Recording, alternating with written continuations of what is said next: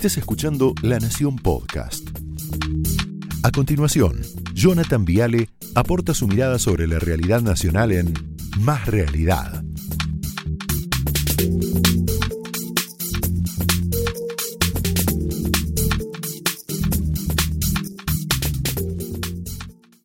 Bueno, vieron que el kirchnerismo acaba de homenajear a Néstor Kirchner en Deportivo Morón, mucha gente, hoy se cumplen 11 años de su muerte, y lo decidieron homenajear, yo creo, a la señora de Kirchner, a Cristina, a la viuda, con platita, con platita. Claro, Lances ha decidido no apelar, y bueno, cosas que pasan, Cristina va a recibir una doble pensión, jugosa, vitalicia, por 2 millones 500 mil pesos mensuales.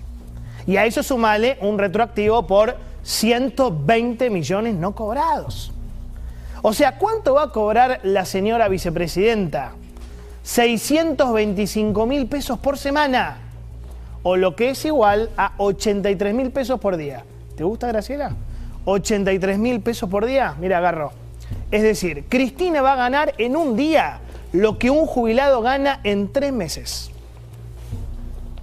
Gran país están construyendo. ¿eh? Dicho de otra manera, Cristina va a ganar 96 jubilaciones mínimas. Yo les pido disculpas a los jubilados que están mirando. No, es nuestra culpa, pero es un papelón este país. Y a eso, te repito, sumarle retroactivo por 120 millones de pesos más. Yo me imagino vos jubilado mirando ahora la tele y le, le empezás a dar a la tele una piña. Argentina unida, ¿no? Nunca menos nunca menos. Mientras tanto, nos cuenta el periodista Ismael Bermúdez que hay 270.000 juicios de jubilados ante el ANSES, de los cuales 80.000 ya tienen sentencias firmes y esperan el pago. Pero ¿sabes qué hace el ANSES? Apela. ¿Y sabes lo que hacen? Pues son cínicos, perversos, HDP. Esperan la muerte de los jubilados.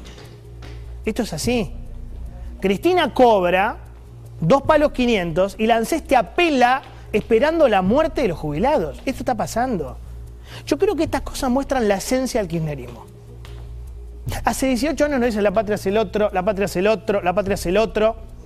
Tienen vacunación VIP, jubilación VIP, sueldos VIP, vivienda VIP, hospitales privados VIP, escuelas VIP. La sociedad, yo creo, le acaba de decir, basta a esto. Pero basta, ¿eh? Me vendés progresismo, pero vivís en Recoleta. Otamendi, y ganás dos palos y medio por mes. Alguien que me explique cuál es el progresismo del kirchnerismo, yo no lo entiendo. Viste que se presenta como una fuerza progresista. ¿Qué tiene de progresista esto? Son todos ricos. Son todos ricos con una sociedad pobre. Vos fíjate la imagen, ¿viste la de Tolosa Paz en el shopping? Ponela, dale. Esto le hizo mucho ruido a ella, tuvo que salir a explicar. Nada, es Albistur comprando. ¿no? Está con 8, 9, 14, 18 bolsas ahí en un shopping, una perfumería. Entonces Tolosa Paz dijo, bueno, voy a hablar. Y dijo, no, yo vivo en una casa muy grande, ¿sabes lo que pasa? Muchos metros cuadrados.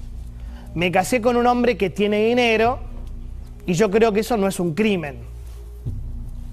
Por supuesto que no es un crimen, Victoria. Al contrario, está bueno tener plata, está bueno que te vaya bien. Todo lo contrario. El problema es que el kirchnerismo vive hablando peste del capitalismo, del esfuerzo, del éxito, de los ricos, de los oligarcas, de los monopolios, de las grandes capitales, de las grandes fortunas. ¿Y sabés qué? Ustedes son la principal oligarquía de la Argentina. Mira, definición, tenés la definición que está buenísima. Oligarquía. Sistema de gobierno en la que el poder está en manos de unas pocas personas pertenecientes a una clase social privilegiada. Encaja, ¿no? Perfecto. Encaja perfecto con el kirchnerismo. Son pocos, son ricos, son privilegiados y tienen mucho poder. Son una oligarquía, son la oligarquía argentina. Dos millones y medio de, y mientras tanto, según el Banco Mundial, la clase media fulminada, hecha pelota. Dos millones de argentinos desaparecieron de la clase media desde que comenzó la pandemia. O sea, mientras ellos sigan ricos, acaudalados, opulentos, poderosos, el país está pobre, precario, rudimentario, devaluado, africano. Argentina se va convirtiendo lamentablemente en un país centroamericano, africano. Por eso a mí me duele en el alma que un delincuente como Vudú no solo esté libre de clases en la UBA, sea panelista de televisión, sino que también tenga una pensión vitalicia de 400 mil o 500 mil pesos por mes. Un ladrón que se quedó con una imprenta gana 20 veces más que un jubilado, común y corriente, honesto, decente y trabajador. 20 veces más.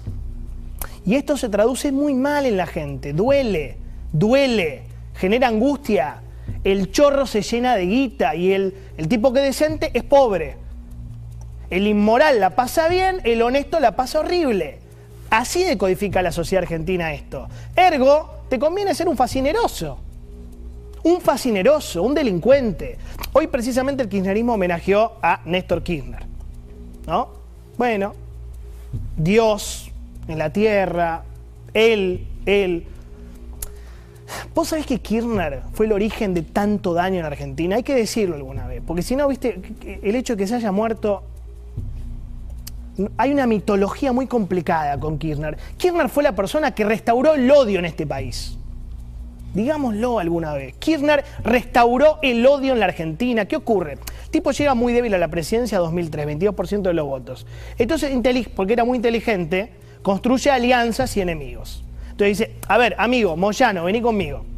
Bonafini, vení conmigo. Carlotto, derechos humanos, se vienen conmigo. Clarín, socio, vení conmigo. Piqueteros conmigo, amplía la base.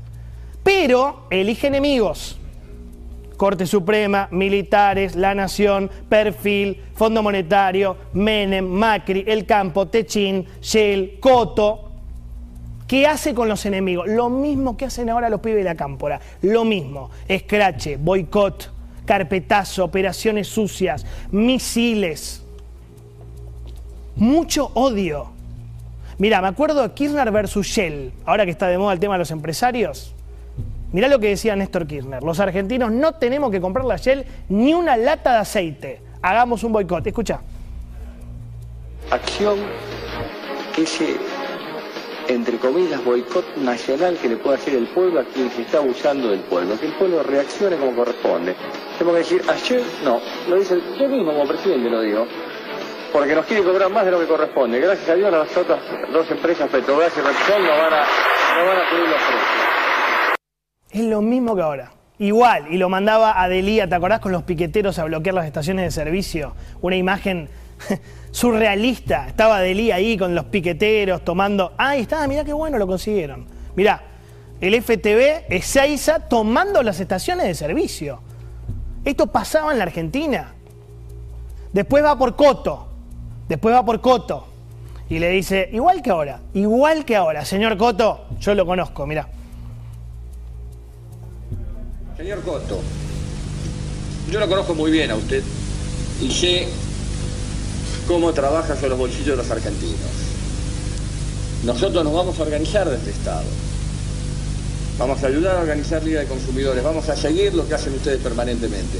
Pero yo no tengo ninguna duda que ustedes se caracterizan y atentan permanentemente contra los bolsillos de los argentinos. Igual, igual, tenés Tailade para poner rápido, ponelo, porque es igual, mirá, Tailade. No hay que comprarle nada a Coto. Igual. Boicot total contra Coto, yo te conozco. Igual. Siempre fueron ladrones. ¿Ves lo que te digo? ¿De dónde sale tanto odio? Hay odio. Esta es la persona que reinstaló el odio de clase, la grieta, la furia. Bueno, le decían furia, ¿no? El rencor, la inquina, la, división. Kirchner para algunos es un dios, para mí hizo mucho daño, mucho daño. Hoy el kirchnerismo homenajea a un líder no solo corrupto, sino también en esencia violento, muy violento. Kirchner siempre fue un líder bélico y entonces puso al país en una guerra permanente. No, Cristina, por supuesto que sí, pero Néstor los daba todo por la guerra. Yo me acuerdo, no pudo comprar Telecom, era Telecom, Telecom, Telecom.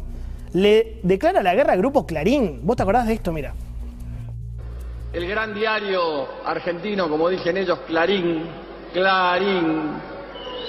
¿Qué te pasa, Clarín? Eh? Habla con la verdad, decile la verdad a los argentinos. ¿Qué te pasa, Clarín? ¿Por qué estás tan nervioso? Yo la verdad que no me lo explico. Por lo menos era divertido, ¿no? Bueno, así piensa la vida del kirchnerismo. Es paso uno, te compro. ¿Cuánto querés por Telecom? O por Telefe. O por Infobae. Dale, lo quiero comprar. Shell, ¿cuánto? ¿No me vendés? Te destrozo. Mirá que te destrozo, ¿eh? Te destrozo. Y así funciona. Vamos a la guerra. Con ese liderazgo bélico, Kirchner y Cristina convirtieron al país, en el 2008, yo me acuerdo, en un infierno. Pero un infierno por una discusión de retenciones. Mirá lo que era. Dale. Hablan de democracia. Escuchen bien, por favor, esto. Como las peores etapas del 55 y el 76 salen como comandos civiles o grupos de tarea a agredir a aquellos que no piensan como ellos. Dictadura. El campo era la dictadura. Bueno, yo creo que esa matriz de separar al mundo entre amigos y esclavos, entre aliados y culpables, está acabada, está terminada, no se aguanta más. El kirchnerismo es un señor grande que le conocemos todas las anécdotas. Están previsibles, son de manual, no tienen creatividad, es como que perdieron la magia. Yo ya, Alberto hoy lo escuchaba, ya sabía todo lo que iba a decir. Todo el tiempo. Se dicen progresistas con mansiones y jubilaciones de privilegio, no te olvides. 2,5 millones de pesos por mes. Se dicen antiempresarios y son, ¿sabes qué? Como dijo Grabois, me encantó lo que dijo Grabois. La típica burguesía argentina. En definitiva, ¿sabes qué? Son progres millonarios. Opiniones libres, hechos sagrados, bienvenidos.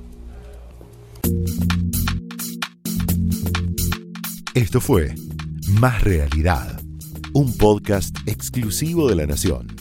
Escucha todos los programas de La Nación Podcast en www.lanacion.com.ar. Suscríbete para no perderte ningún episodio. Estamos en Spotify, Apple Podcast, Google Podcast y en tu reproductor de podcast favorito. Seguí escuchando La Nación Podcast.